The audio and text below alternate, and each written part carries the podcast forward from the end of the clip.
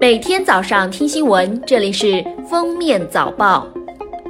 各位听友，早上好！今天是二零一九年三月十八日，星期一，欢迎大家收听今天的封面早报。本周四，今年最后一次超级月亮现身天宇。天文专家提醒说，当日傍晚，一轮珠圆玉润、饱满丰盈的大圆月亮就会从东方天边缓缓升起。只要天气晴好，我国各地公众均可欣赏到皎皎空中孤月轮的美丽画面。三月十七日上午举行的成都七中实验学校食堂管理问题成都市联合调查组新闻发布会上，成都市公安局相关负责人介绍，相关部门在调看厨房内监控视频后，发现有人疑似制作虚假食材图片，与网上炒作的图片相似。温江区公安分局已依法立案侦查。十六日，甘肃省市场监管局发布公告，辣条是高油、高盐、高添加的调味面制即食方便食品，经常食用不利身体健康。为使青少年茁壮成长，现决定在全省所有校园及周边两百米范围内禁止销售辣条。三二幺世界睡眠日前夕，中国睡眠研究会发布了《二零一九中国青少年儿童睡眠指数白皮书》。六到十七周岁的青少年儿童睡眠不足八个小时的占百分之六十二点九，十三到十七周岁睡眠不足八小时的占百分之八十一点二，六到十二周岁的这一比例为百分之三十三点二。课业压力成为第一因素，其次是三 C 产品。上海市市场监督管理局日前发布最新网络平台销售智能马桶盖质量抽查结果。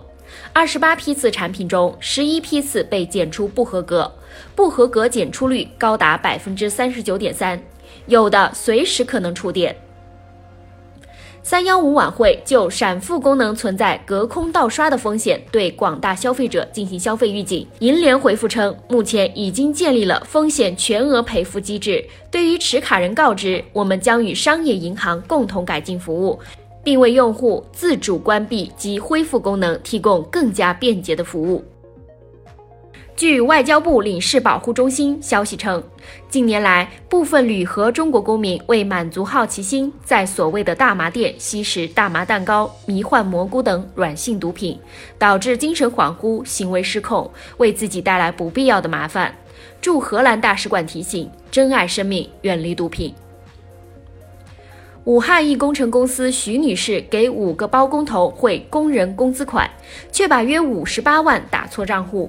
银行表示不能随意提供客户信息，建议报警。但因汇错款是徐女士疏忽造成，对方不是过错方，警方没有立案。律师称，公司可让公安协助联系，协商追回。三月十四日，山西省长治市沁源县发生森林火灾。扑救过程中风向突变，七名森林消防队员被困火场，一名消防员受轻伤，其他六人抢救无效，不幸牺牲。经公安部门调查，此次森林火灾是当地村民霍某某在地里耕作时使用明火造成。目前，犯罪嫌疑人已被刑事拘留。针对乘客化哥特妆被要求卸妆进站一事，三月十六日晚，广州地铁发文致歉。经调查，的确存在当事安检人员处置不当的问题。目前，安检单位已对当事安检人员进行处理，对当班班长停岗培训。近日，湖北警方破获一起特大制售假酒案件，现场查处假冒茅台白酒一千余瓶，涉案金额近千万元。更令人吃惊的是，犯罪嫌疑人制售的假茅台酒不仅外观几乎以假乱真，还可以顺利通过茅台官方 App 身份信息检验。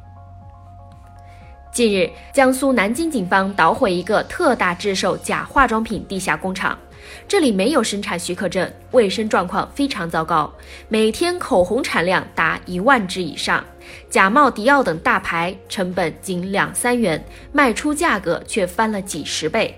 警方介绍，虽是假冒伪劣产品，经网红助推、粉丝互动、视频直播等手段，不愁销路。三月十五日，武汉一家公司要求员工必须要午休，否则需要给环卫工买水。